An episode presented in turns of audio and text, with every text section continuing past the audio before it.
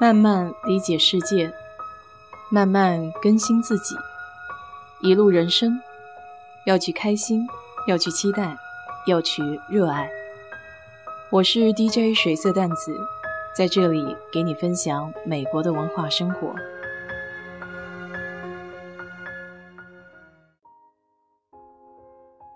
每天早上不自觉的就会看一眼朋友圈，虽然自己不怎么发，但看到身在天南海北的朋友分享自己的生活，无形中就拉近了彼此的距离，就好像每天都能见面一样。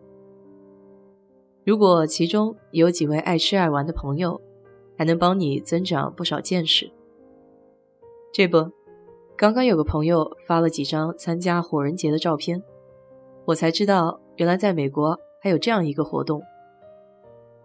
这个火人节是每年八月底到九月初劳动节的期间，为期八天，在西部举行的。活动的宗旨是提倡社区观念、包容、创造性和自力更生，很有点儿当年嬉皮士的风格。之所以叫火人节，是因为在活动倒数的第二天晚上。会象征性的燃烧一个人形木质雕像，这是整个活动的高潮，也算是一个标志性的代表。这个节日起源于一种夏至的篝火仪式。雕塑家 Mary Grauberger 每年冬至都会在 Baker 海滩举行篝火聚会。后来他没有时间再组织这个活动，Larry Harvey 拾起了接力棒。为了使活动更加有仪式感，他和 Jerry James 还有一些其他的朋友在旧金山贝克海滩燃烧了一个大约两点四米高的木头人和一个木质的小狗。Larry 认为他燃烧木头雕像的灵感是一种激进自我表达的行动，火人节灵感便由此而来。一开始，这个焚烧的仪式只是一群热爱艺术、崇尚自由的人。通过这样的行为来表达自我。不论是在什么年代，在海滩烧一个两米多的大木头人，自然会吸引很多的围观群众。但沙滩毕竟不是一个很合适的场合，而且他们烧的木头人也逐年的增高。九十年代初，终于因为没有许可证，这个活动被警察禁止在沙滩进行。于是，主创人决定将活动地点移至黑岩沙漠，也开始正式收费，向参加活动的人展示一些艺术品。九三年的时候，这个活动开始有了第一个主题——圣诞营。两个活动成员装扮成圣诞老人，分发水果、蛋糕和酒。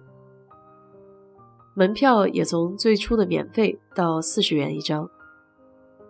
那一年，一共有一千人参加活动。到疫情开始之前的二零一九年，已经有四百一十五件艺术品，七万九千人参加了活动。最低的门票价是一百九十元。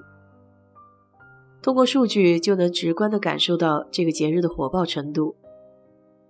那么，到底它有什么样的内容引人入胜呢？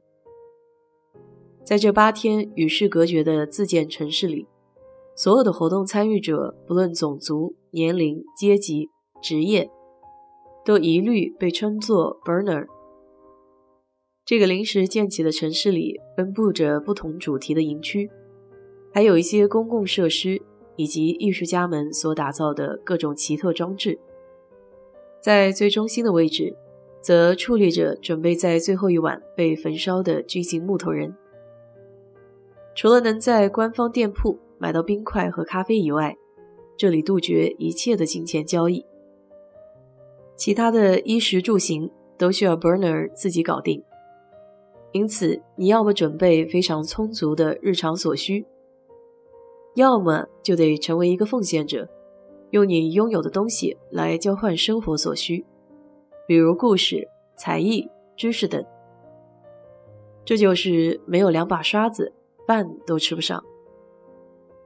在这八天里，白天你可以骑自行车四处转悠，和不同国家的教徒待在庙宇里冥想；也可以让巫师占卜你的未来，或是参加偶遇的陌生人婚礼，亦或是在营地聆听大师的演讲。到了晚上，你可以跳上喷着火焰的艺术改装车，一路走走停停，参加各种光怪陆离的舞会，然后去目睹溅起的艺术品被焚烧。在这里，你怎么称呼自己？穿什么样的奇装异服？甚至不穿，背负着何种身份，都不会有任何人过问。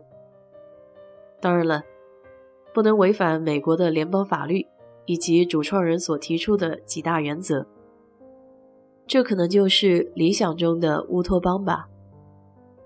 不过，人多的地方是非多，这种理想主义的活动，从最初的三十五人到将近八万人，这种场面是很难管控的。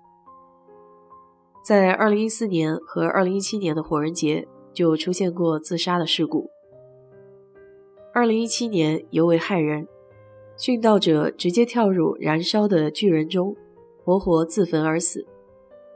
虽然节日的主办方已经动用了大量的人手防范此类事件的发生，但总有些绝望或无可救药的人是无法拉回来的。这种活动的初衷是好的。但在各路明星、大咖、有钱人将其作为网红打卡地点之后，慢慢的也就开始变了味儿。这估计也是不少街边小吃店不愿意开分店的原因。什么事情一旦扩张起来，就失去控制了。最初的意愿还能否继续保持下去，谁都说不准。不过对一次都没参加过的我来说，还是有想法将其放在自己的清单上的。毕竟在沙漠待个八天，对于自我生存能力也是一种考验。这种经历还是值得去体验一把的。